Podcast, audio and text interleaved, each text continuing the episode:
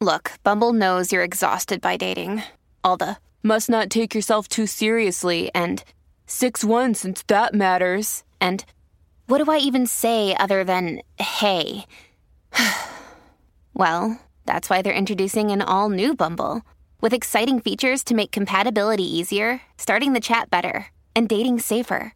They've changed, so you don't have to. Download the new Bumble now. Ryan Reynolds here from Mint Mobile. With the price of just about everything going up during inflation, we thought we'd bring our prices down. So to help us, we brought in a reverse auctioneer, which is apparently a thing.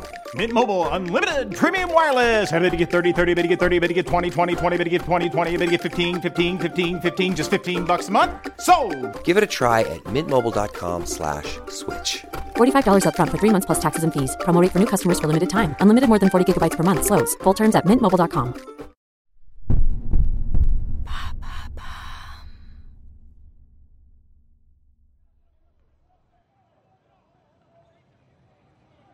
28 janvier 2013.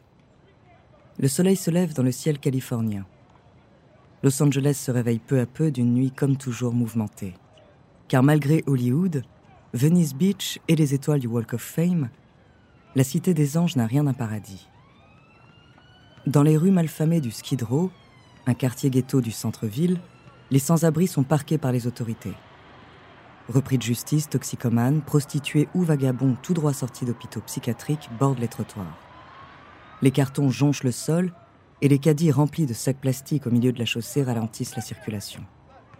C'est un véritable bidonville à la réputation de coupe-gorge que les locaux évitent à tout prix de fréquenter. Mais ce matin-là, une jeune femme semble ignorer tout cela. Cheveux au vent, lunettes sur le nez et une petite veste rouge sur les épaules, elle marche au milieu du quartier Skid Row comme si de rien n'était. C'est une étudiante de 21 ans venue du Canada pour découvrir la côte ouest des États-Unis. Elle voyage seule pour se changer les idées, quitter son quotidien morose et, qui sait, peut-être faire de belles rencontres. Bien sûr, ses parents sont au courant, elle leur donne même des nouvelles tous les jours. Mais si son envie d'aventure l'a poussée loin de chez elle, elle reste quand même prudente. Ses pas l'amènent bientôt devant son hôtel, un énorme bâtiment carré au portail majestueux et clinquant, mais à la façade un peu décrépie. C'est le Cecil Hotel dont les prix défient toute concurrence et qu'elle a réservé sur Internet. L'objectif, rester quelques jours et explorer Los Angeles le plus possible. Théâtre, cinéma, librairie, boulevard célèbre dans le monde entier, la jeune femme veut tout voir et faire elle-même l'expérience de cette ville dont tout le monde parle. Seulement ce qu'elle ne sait pas en entrant dans l'établissement, c'est que le Cecil Hotel a une histoire. Une histoire sinistre, sanglante, et qu'en réalité, elle n'en repartira plus jamais.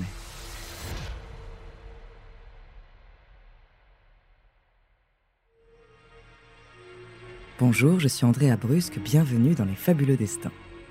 Aujourd'hui, je vais vous parler de l'un des faits divers les plus étranges de l'histoire de Los Angeles. Il a maintenu la police de la ville en alerte pendant près de trois semaines et est devenu viral sur Internet. Son nom, la mystérieuse disparition d'Elisa Lam. Entre enquête acharnée et découverte à glacer le sang, découvrez son macabre destin.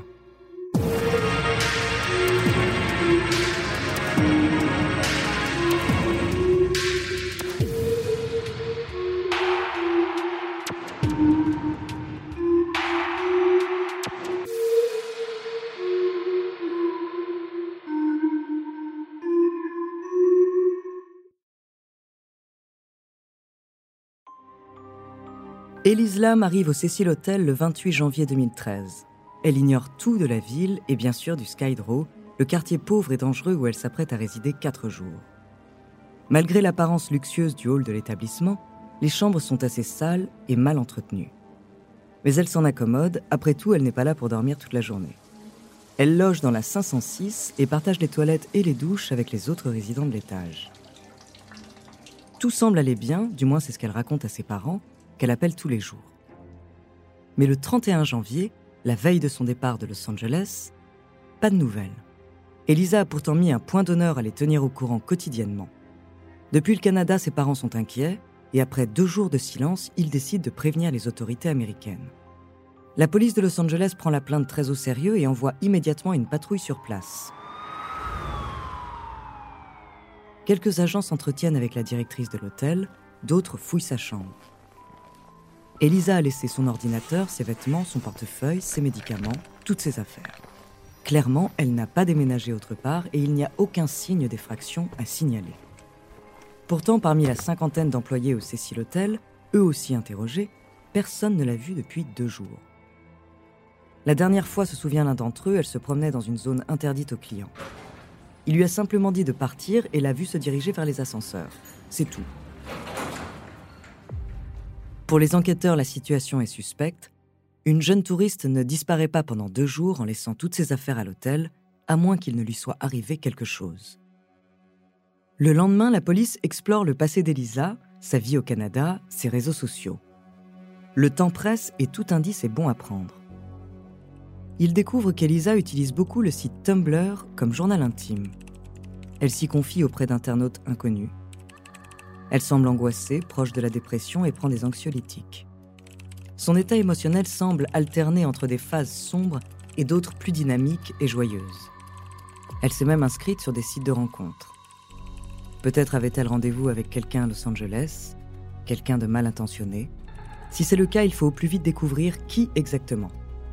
Mais les enquêteurs peinent. Los Angeles est une grande ville. Elle aurait pu aller n'importe où. Et après trois jours de fouilles numériques infructueuses, ils décident de laisser tomber cette piste. En réalité, quelque chose d'autre les tracasse. L'hôtel où loge Elisa, le Cécile Hotel, est loin d'être un endroit anodin.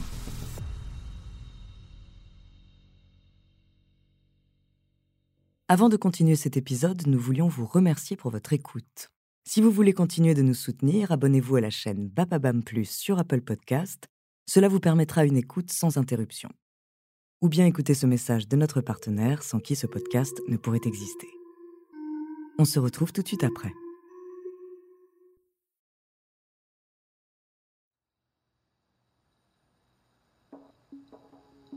Sous ses abords d'hôtel de luxe, le Cécile Hotel et ses 700 chambres est en réalité un établissement très abordable.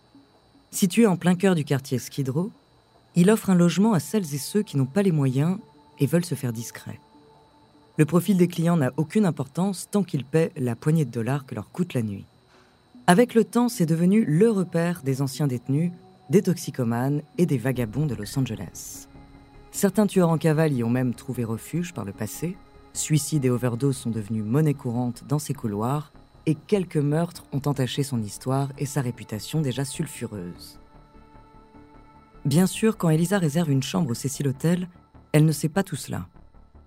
Mais pour la police, ce lieu a forcément un rapport avec sa disparition. Alors ils scrutent les images de vidéosurveillance du bâtiment. Des centaines d'heures enregistrées par des dizaines de caméras. Et après plusieurs jours à éplucher des vidéos pixelisées, ils finissent soudain par tomber sur elle. Le 31 janvier, on la voit entrer dans l'ascenseur de l'hôtel. Elle appuie sur tous les boutons et semble paniquer. Elle se cache même sur le côté mais la porte ne se referme pas. Elle ressort, regarde à droite, à gauche, hésite, puis s'en va, avant de revenir une nouvelle fois. Son comportement est étrange, on dirait qu'elle fait des signes de la main comme pour toucher un objet invisible. Y a-t-il quelqu'un dans le couloir hors du champ de la caméra qu'elle voit et dont elle a peur? Cherche-t-elle à fuir à tout prix quelque chose? Et pourquoi les portes ne se referment-elles pas, même après plusieurs minutes? Peut-être que quelqu'un est en train de bloquer l'ascenseur pour l'attirer dans un piège, ou est-elle en proie à des hallucinations? Durant les 4 minutes que dure la vidéo, l'attitude d'Elisa est très difficile à interpréter. En tout cas, sur les images prises le même jour et le lendemain à l'entrée de l'hôtel, Elisa Lam n'apparaît pas. Cette vidéo est la dernière que la police a d'elle, et le constat est sans appel. Elisa Lam n'a pas quitté l'établissement. Connaissant le profil douteux des résidents de l'hôtel, les autorités envoient immédiatement 14 agents sur place. Si Elisa est retenue contre son gré, quelque part dans une chambre, il faut la trouver et très vite. Le Cécile Hotel est alors inspecté sous toutes ses coutures. Les 700 chambres sont retournées, tous les placards, les toilettes, les casiers du personnel sont ouverts. Chaque recoin, chaque renfoncement où un corps pourrait être caché est méticuleusement examiné. Une brigade canine est même appelée en renfort. Des chiens pisteurs tracent son odeur dans les couloirs et la suivent jusqu'à une fenêtre derrière laquelle se trouve un escalier de secours. Mais à l'extérieur, balayé par les vents, l'odeur s'est dissipée depuis longtemps déjà. Après une nuit blanche à fouiller l'hôtel de fond en comble, les enquêteurs rentrent chez eux, bredouille. La police est dans l'impasse. L'affaire est au point mort. Et Elisa Lam est portée disparue depuis maintenant deux semaines. Il est temps d'élargir l'équipe des enquêteurs au grand public dans l'espoir que quelqu'un, quelque part, sache quelque chose. La vidéo d'Elisa dans l'ascenseur est donc diffusée sur Internet. Et elle fait littéralement le buzz. En quelques jours, elle cumule plus de 25 millions de vues sur YouTube. Pour 2013, c'est absolument colossal. Désormais, l'affaire prend une ampleur inattendue. Elle devient un mystère que tout le monde essaie de résoudre à sa manière et alimente des centaines de théories. Des centaines de cyberdétectives du monde entier se mettent à scanner ses réseaux sociaux et son Tumblr en quête d'indices. She hasn't been heard from for a week, something her family says is unlike the UBC student. Today, the police called on the public for help. The CBC's Lindsay La vidéo de l'ascenseur est disséquée, fraction de seconde par fraction de seconde, à la recherche d'éléments suspects qui pourraient mener jusqu'à elle. Pour la police, c'est un prompt renfort, mais comment faire la différence entre les bonnes questions posées par les internautes, les rumeurs et les fausses pistes? En général, après deux semaines de disparition, on considère la piste de l'homicide comme la plus crédible et les chances de retrouver les victimes s'amenuisent drastiquement. Alors, après 19 jours sans nouvelles d'Elisa Lam, tout le monde commence un peu à perdre espoir.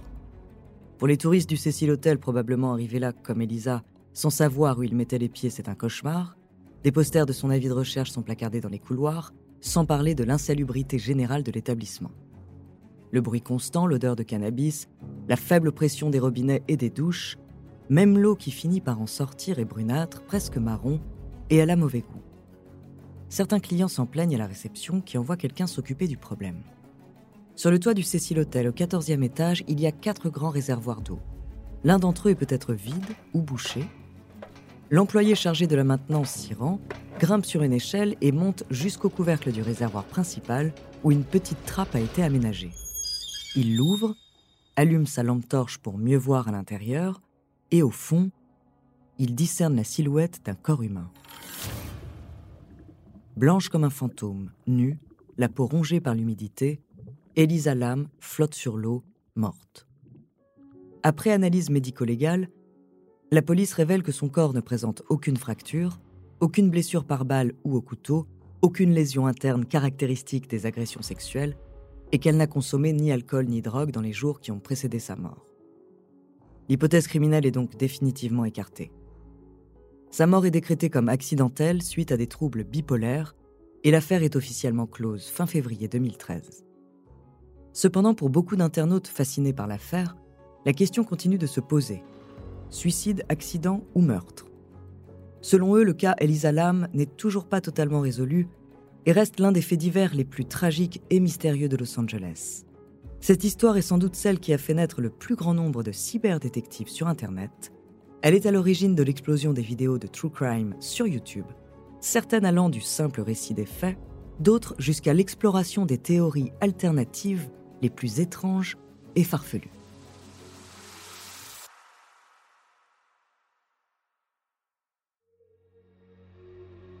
Merci d'avoir écouté cet épisode des Fabuleux Destins, écrit par Ellie Oliven, réalisé par Antoine Berry-Roger. Dans le prochain épisode, je vous parlerai d'une femme surnommée la sorcière nazie. En attendant, si cet épisode vous a plu, n'hésitez pas à laisser des commentaires et des étoiles sur vos applis de podcast préférés.